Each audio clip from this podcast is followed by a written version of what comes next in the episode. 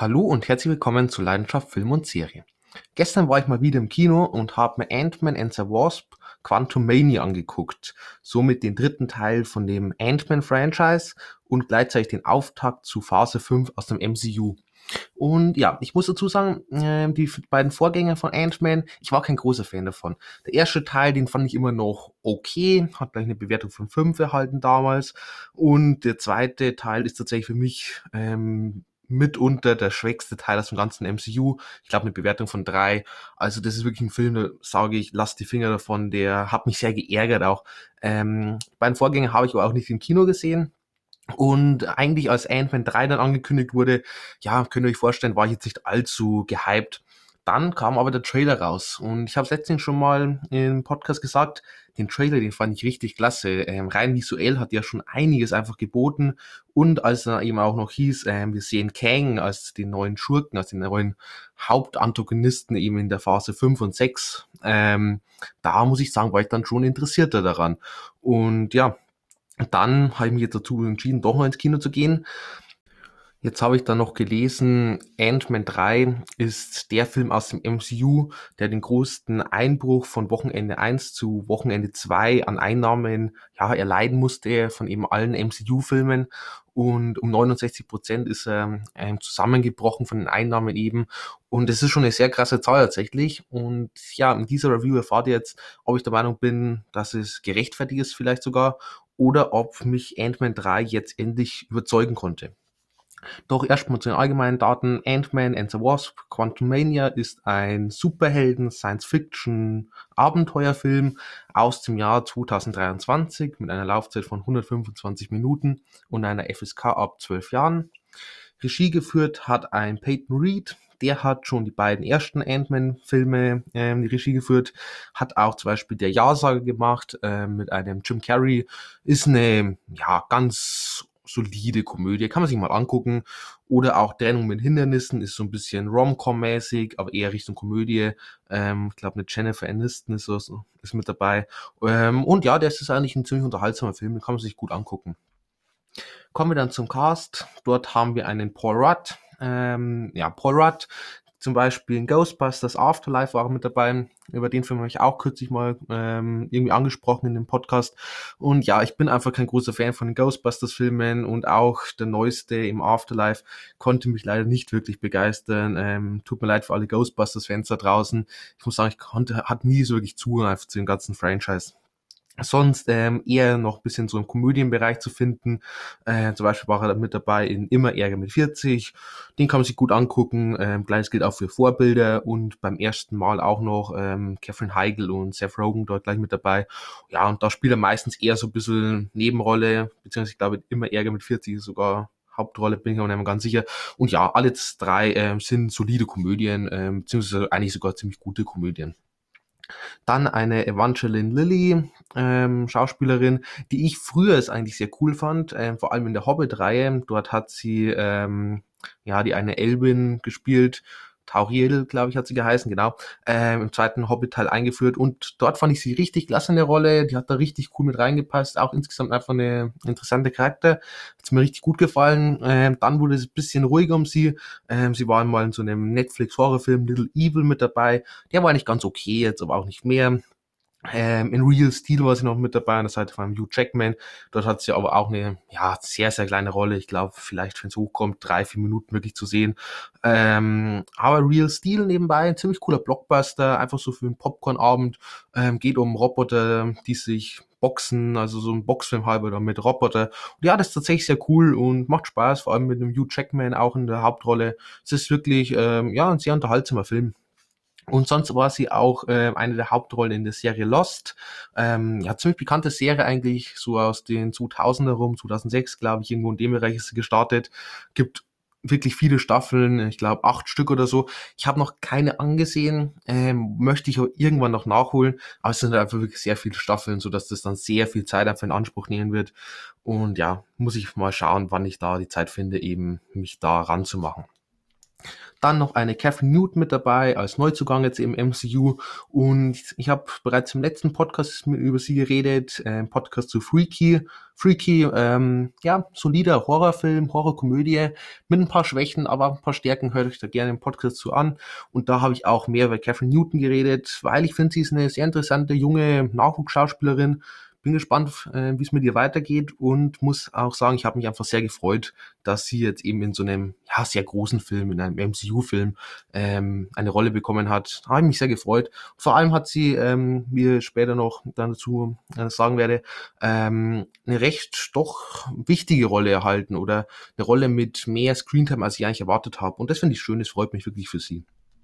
Und zu guter Letzt noch ein Jonathan Majors, ähm, der hier jetzt eben als Kang dann der neue ja, Antagonist spielen wird. Wir haben ihn bereits in der Serie Loki ganz kurz in der, ja, in einer ähnlichen Rolle, in so einer, ja, wir sind jetzt im Multiversum und in einer anderen Version eben von ihm gesehen, als ähm, ja, der eine, wo bleibt, dort, glaube ich, so hat er geheißen. Und jetzt eben als Kang in einer ja, größeren Rolle. Sonst ähm, Jonathan Majors, ähm, zum Beispiel in Creed ist er jetzt dann zu sehen, der jetzt ab ja, morgen in Kinos läuft, Creed 3. Dort spielt er jetzt mehr wegen den neuen Antagonisten und ja, ich freue mich sehr auf Creed 3. Ich finde die beiden Vorteile, Vorgänger richtig klasse. Ich finde die ganze Rocky-Reihe richtig klasse, mit Ausnahme von einem Teil. Werde ich auch gar nicht dazu viel sagen, weil, ich kann ich schon mal ankündigen, ich möchte in näherer Zukunft, irgendwann im Laufe März, wenn es irgendwie klappt, noch ein Ranking zu allen Rocky- bzw. auch Creed-Teilen machen, alle neuen, also ein Ranking als Podcast-Form. Also dürft ihr euch gerne drauf freuen. Und ja, zu Creed 3 werde ich eigentlich auch noch eine einzelne Review machen vielleicht, wenn alles ganz gut läuft, äh, sogar schon nächste Woche.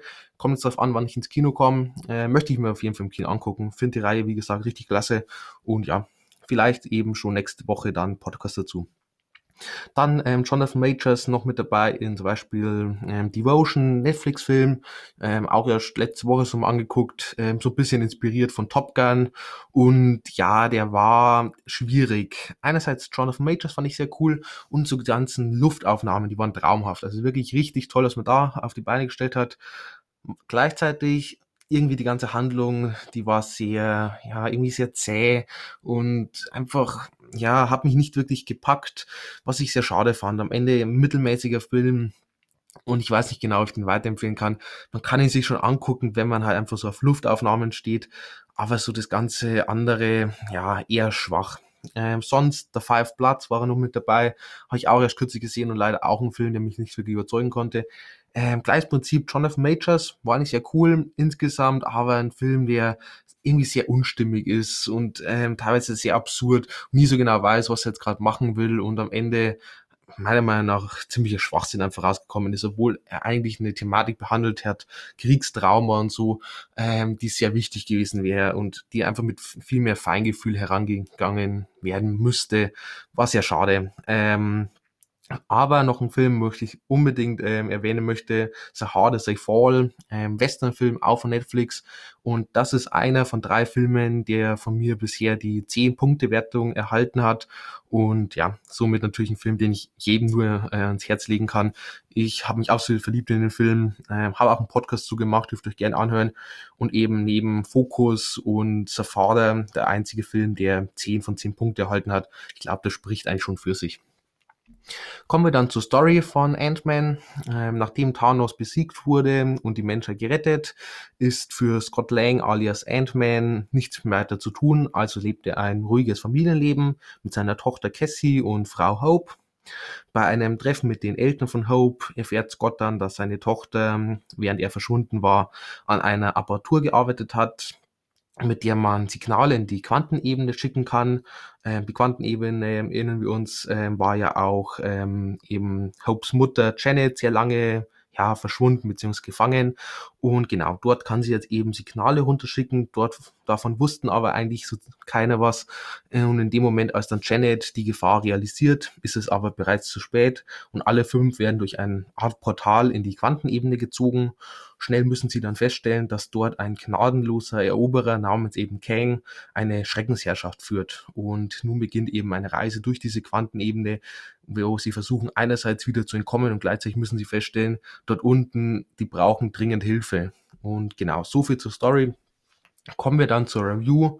Und ja, wie immer beginnen wir natürlich mit der Handlung. Und ich glaube von der Handlung, äh, von der Story-Zusammenfassung kann man schon so grob ahnen, ist es so ein bisschen so ein Abenteuerfilm, eben mit dieser ganzen Familie, die in diese Welt gezogen wird, was so ein bisschen, ja, vielleicht so an Shumanji so erinnert, äh, beziehungsweise mich auch von der ganzen Welt her sehr an die unendliche Geschichte immer wieder erinnert, äh, hat man sich wirklich stark inspirieren lassen und dann ebenso auch mit diesem Fish out of Water Prinzip natürlich, eben weil unsere fünf Protagonisten sich in dieser ganzen Welt noch nicht auskennen, ähm, sehr viele unterschiedliche, ja, Wesen dort leben, und auch bisschen andere Naturgesetze herrschen. Genau, und ja, da müssen sie sich dann zurechtfinden. Und ja, ähm, das funktioniert tatsächlich echt gut, muss man tatsächlich sagen. Ähm, eben mit dieser gesamten, ich nenne es mal Ant-Man-Familie und eben dieser wirklich beeindruckenden Welt, zu der ich später beim Setting ein bisschen mehr sage, ähm, ist der, äh, ganze Film zumindest schon mal wirklich durchweg unterhaltsam und macht Spaß. Ähm, und ähm, spaltet sich auch zumindest so etwas vom restlichen MCU ab. Ähm, gleichzeitig ähm, gibt dann aber auch die Handlung genug Raum, um uns eben Kang ordentlich einzuführen. Ähm, ich finde es auch gut, ähm, dass sie das so gemacht haben, immer wenn Kang zu sehen war, dass da die Stimmung sich wirklich total geändert hat. Es wurde beängstigender, bedrohlicher. Man fühlt halt sich einfach so im Vergleich zu Kang sehr klein. Ähm, und ja, das hat man wirklich gut gemacht. Ich bin aber etwas skeptisch, ähm, was das Ende betrifft, beziehungsweise auch die Post-Credit-Scene. Denn ich weiß nicht genau, wie sie jetzt dann weitermachen wollen mit Kang und mit der ganzen Story. Das ist ein sehr, ich nenne es mal merkwürdiges Ende dafür, dass Kang eigentlich der neue Hauptantagonist werden soll. Ähm, sonst ähm, paar Probleme gibt's aber leider auch bei der Handlung. Ähm, ein Problem, was kürzlich viele Marvel-Filme hatten, der Humor, der passt einfach einerseits nicht wirklich rein, muss man also sagen. Das wirkt einfach sehr unstimmig und sehr aufgezwungen, äh, so sehr konstruiert. Ähm, Finde ich sehr schade, dass man es immer wieder da versucht, eben hier reinzupressen, nur um so ein bisschen diese, ich nenne es mal Marvel-Formel zu erfüllen. Äh, und gleichzeitig ist er halt auch einfach nicht sonderlich lustig. Das ist noch das, was dazu kommt aufgezwungen und nicht besonders lustig, dann würde ich mir halt wünschen, dass man es einfach mal ja weglässt oder einfach ein bisschen zurückschraubt. Das hat man zum Glück in Black Panther Wakanda Forever äh, besser gemacht, aber äh, zum Beispiel Thor, Love and Thunder hatte dieses große Problem. Eternals auch stellenweise. Und ja, es ist ja schade, weil der Humor, der passt halt einfach nicht in jede Handlung. Und vor allem, das haben die Filme eigentlich gar nicht nötig. Ähm, eben in diesem Beispiel hier, durch dieses Abenteueraspekt und die, die ganze Familie und diese ganze Kreativität von der Welt, da brauche ich nicht auch noch einen Haufen Humor mit drin. Nee, der ist schon unterhaltsam genug. Und ich will nicht dann die ganze Zeit irgendwie wieder rausgerissen werden, nur weil ein Gag gerissen wird. Äh, vor allem zu einigen Charakteren mit auch Situationen, da passt es halt einfach so überhaupt nicht dazu. Und ja, ist ja schade, macht immer wieder ein bisschen die Stimmung kaputt. Sonst ähm, die Action und natürlich auch die Handlung, ähm, man hat schon so ein bisschen rausgehört, ähm, ist es halt einfach nichts Neues. Ähm, es fühlt sich so ein bisschen nach Schema F an, halt diese typische Marvel-Formel, die halt aufgezogen wird und halt alles nach so einem groben, ja, recht bekannten Muster abläuft. Das stört mich hier jetzt aber ausnahmsweise zumindest mal nicht, weil ähm, einfach so episch und so groß aufgezogen wird, dass man irgendwie trotzdem begeistert sein kann. Also die Action, teilweise erinnert es auch ein bisschen so an Avatar schon. Das ist schon sehr fein gemacht und das macht dann auch Spaß. Wie gesagt, das ganze Abenteueraspekt ist einfach unterhaltsam. Somit in diesem Fall hat man sich hier noch mal ein bisschen rausgerettet. Grundsätzlich würde ich mir wünschen, dass das MCU ein bisschen aus dieser Form halt einfach ausbricht, ähm, wie zum Beispiel der Batman ähm, letztes Jahr ziemlich gut bewiesen hat, dass es auch im Superhelden-Genre mal ein bisschen anders ablaufen kann machen wir dann weiter mit Carsten Charakteren. Äh, beginnen wir natürlich mit Paul Rudd als Ant-Man. Und ich muss sagen, bisher ähm, war ich immer kein besonders großer Fan von ihm. Dieses Mal fand ich ihn als vor allem als Protagonisten echt gelungen. Ähm, er ist sympathisch, vor allem durch seine Familie, vor allem Cassie, im Speziellen eben als Tochter, bekommt er auch einfach mehr Tiefgang und es ist etwas emotionaler und ja, ja hat, man hat das Gefühl, ähm, es steht halt mehr einfach auf dem Spiel. Und ja, das finde ich gut. Man hat ihn jetzt auch insgesamt nicht so zur, als Lachnummer eben verwendet wie in den vorherigen Projekten, sondern ihm, ihn wirklich als, ja, Superhelden präsentiert, der, ähm, ja, eben auch vor allem seine Familie beschützen möchte. Das kommt echt gut rüber. Ähm, und vor allem am Ende zu ähm, zeigt man auch, dass er ja auch mit eben mächtigeren Gegenspielern ähm, es aufnehmen kann und über sich hinauswachsen kann kleines Wortspiel, eben als Ant-Man, ist klar. Ähm, aber ja, macht man hier wirklich gut. Finde ich ähm, toll, dass man ihn jetzt hier eben mal, ja, ein bisschen ja, einfach besser verwendet und er einfach ein bisschen mehr überzeugen kann. Mit Paul Rudd Schauspiel, äh, muss ich auch sagen, konnte ich ähm, noch nie viel anfangen, in keinem seiner Filme leider. Ähm, hier würde ich jetzt einfach mal das Schauspiel als ausreichend bezeichnen. Evangeline Lilly als Wasp, ähm, beziehungsweise eben als Hope Van Damme, ähm, muss leider, ich muss leider sagen, ähm, konnte mich zuvor auch schon immer nicht überzeugen. Hier jetzt halt auch nicht. Ähm, ich finde sowohl den Charakter als auch einfach Evangeline Lillys Schauspiel als dieser Charakter unglaublich langweilig, muss ich leider so sagen, und sehr oberflächlich. Ähm, mir wäre es halt einfach null aufgefallen, wenn sie einfach nicht mit in diese Quantenebene gereist wäre. Und ich glaube, das sagt schon alles aus. Ist einfach kein Charakter, mit dem ich viel anfangen kann. Ähm, ich finde, man hat ihn auch nicht wirklich gut aufgebaut, weder eben im Ant-Man 2 als jetzt auch hier nicht ähm, und auch in den Avengers-Teilen. Ähm, sie ist halt einfach nie aufgefallen, ist halt einfach für mich sehr uninteressant.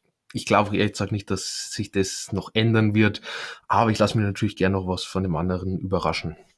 Catherine Newton als Cassie Lang wiederum äh, fand ich wirklich sehr, sehr cool in der Rolle. Wie gesagt, habe mich gefreut, dass sie eben jetzt hier ähm, in einem größeren Projekt damit ist. Und ja, einerseits spielt sie das schon mal sehr ordentlich, muss ich echt sagen. Toll, Hut ab. Ähm, und gleichzeitig passt sie aber auch einfach gut mit rein, ähm, sowohl vom Schauspielerischen her als auch von der ganzen Charakter her. Sie hat eine tolle Dynamik mit Paul Rudd, beziehungsweise eben mit ihrem Vater im Film Ant-Man. Ähm, und insgesamt ist es einfach ein solider Charakter. Ähm, der ist sympathisch, ähm, wird dann gut in die das ganze Geschehen integriert. Ähm, ja, nur, ich habe nur Bedenken, falls sie dann irgendwann Ant-Man vielleicht ersetzen soll, weil ich schätze mal, es will vielleicht in die Richtung gehen. Dann haben wir halt jetzt irgendwann so einen Trupp aus Shuri als Black Panther, Yelena als Nachfolger von Black Widow, Kate Bishop, Ironheart, ähm, She-Hulk, Miss Marvel und so weiter. Und äh, es könnte halt ein bisschen in Richtung so, ich nenne es mal Girl Group gehen. Und ich hätte halt schon mehr Abwechslung damit drin. Also äh, ich finde es gut, wenn man starke Superhelden, Frauen hat. Ähm, freue ich mich jedes Mal. Ich fand immer schon, Black Widow hat immer richtig cool mit reingepasst. Ähm, auch so Wanda Maximoff, absolut einer der besten Charaktere im ganzen MCU. Ähm, und auch Shuri als neuer Black Panther, ähm, habe ich im Podcast schon gesagt, finde ich absolut überragend. Ich habe nur ein bisschen zu Angst, dass es ein bisschen zu sehr eben in diese eine Richtung geht. Ähm, Lass mich aber auch wieder hier was von den Besseren belehren.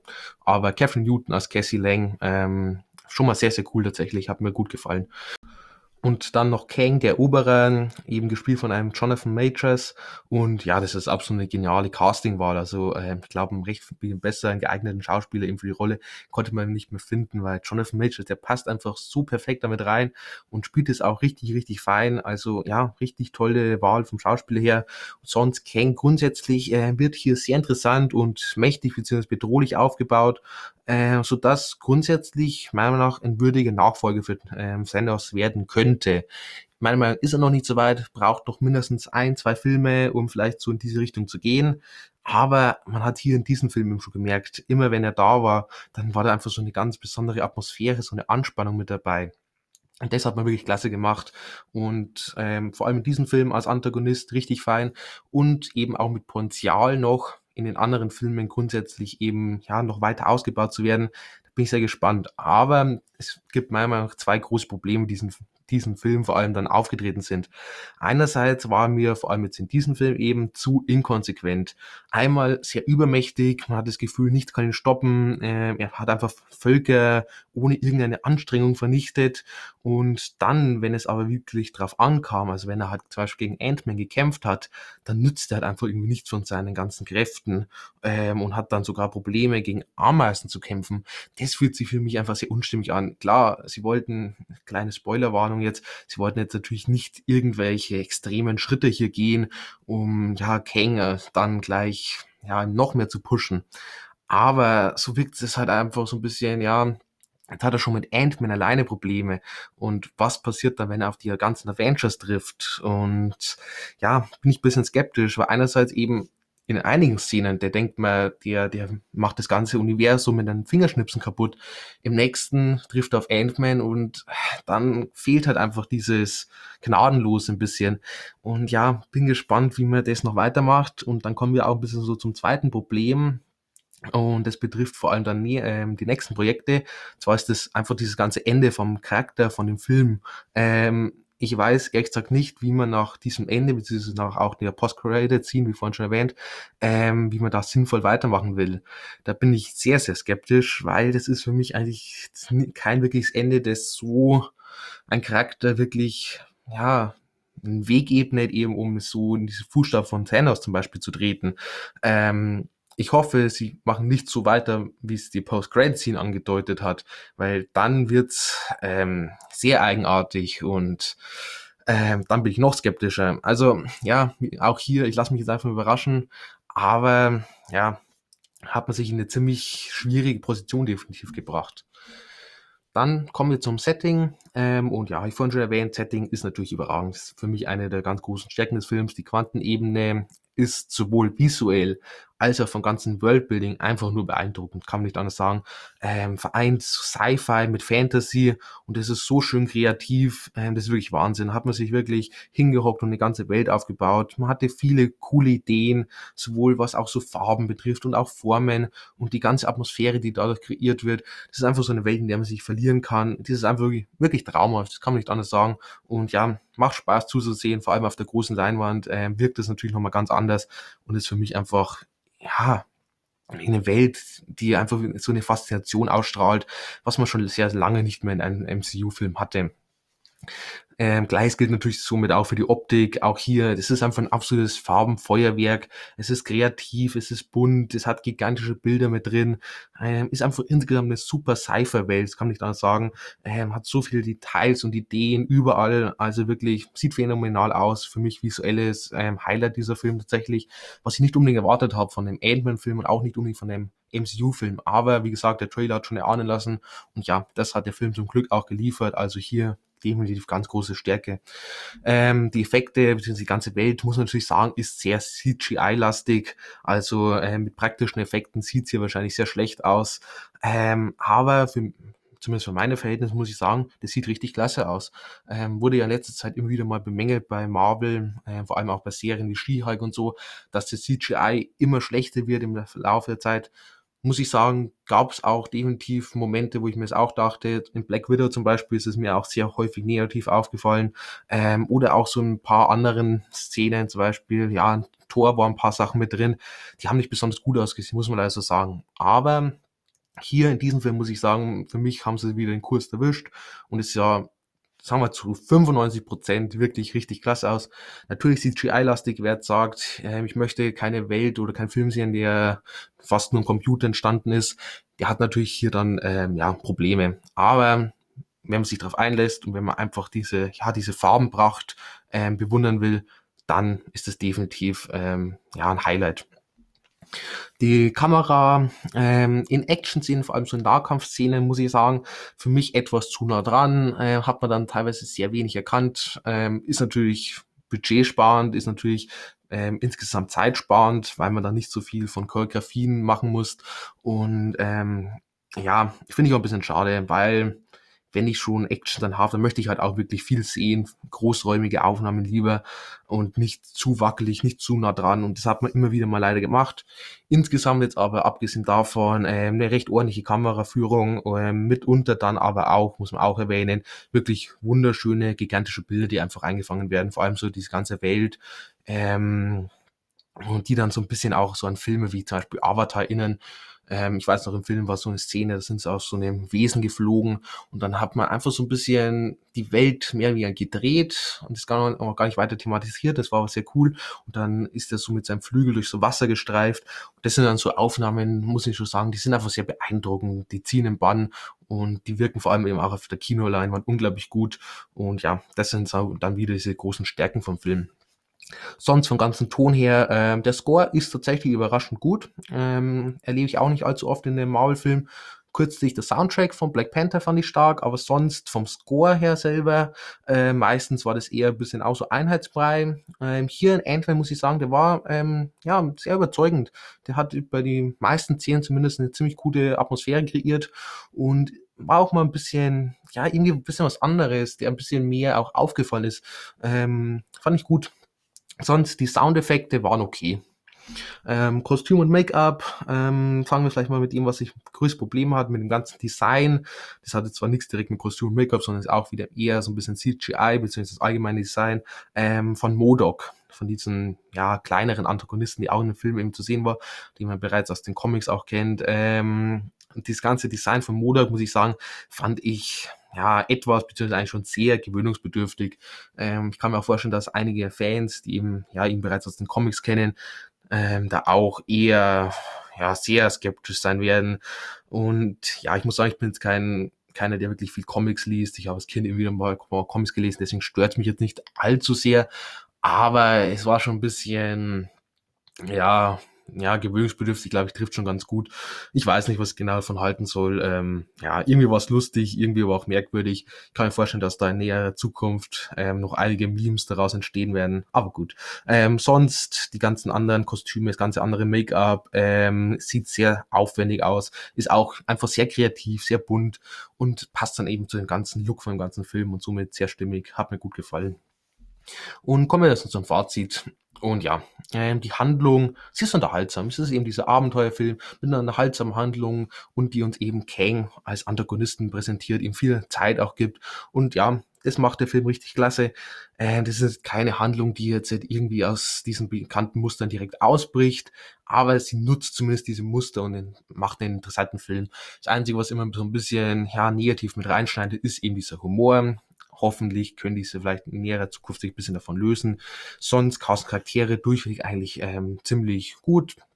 Ähm, einzige Schwachstelle ist vielleicht Wasp, beziehungsweise auch so ein bisschen die Eltern von ähm, Hope, also ähm, Janet und ja, Michael Douglas, ich weiß gar nicht mehr, wie der Film heißt, ähm, die sind jetzt keine Charaktere, die mich jetzt richtig begeistern können, aber sie haben irgendwie ganz gut dann noch mit reingepasst.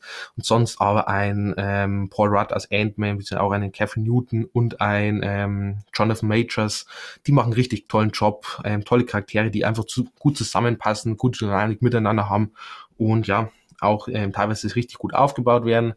Mit Ausnahme eben vom Ende von Kang, wo ich ein bisschen skeptisch in Zukunft blicke. Aber gut, das hat jetzt nichts weiter mit dem Film dann zu tun. Ähm, sonst eigentlich vom ganzen Setting, vom ganzen Optik, die Effekte, ist einfach ein Farbenfeuerwerk, das ist ein visuelles Highlight für mich. Das ist eine richtig tolle Science-Fiction, Fantasy-Welt kreiert, die man sich wirklich verlieren kann. Also da ganz klar ist große Stärke vom Film und auch vom ganzen Handwerklichen her grundsätzlich wirklich ordentlich gemacht. Und so bekommt der Film am Ende auch, ja, verdiente 7,5 Punkte und ist für mich einerseits definitiv mit Abstand der stärkste aus diesem Ant-Man-Reihe und auch eher ein stärkerer Vertreter aus dem ganzen MCU und das freut mich.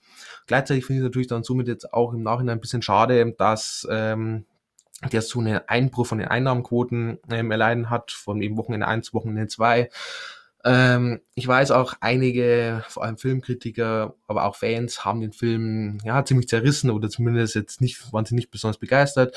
Andere wiederum fanden den Film ähm, ziemlich gelungen. Ich zähle mich jetzt einfach auch mal mit dazu, weil ich auch sagen muss, das ist ein ja wirklich guter Vertreter im MCU und ein guter Auftrag für Phase 5. Bin gespannt, wie es weitergeht. Und ja, das ist schon mal ein Film, wo ich sagen muss, der hat mich gut unterhalten und mich visuell immer wieder mal wirklich in den Bann gezogen. Also ja, Film, den ich weiterempfehlen kann.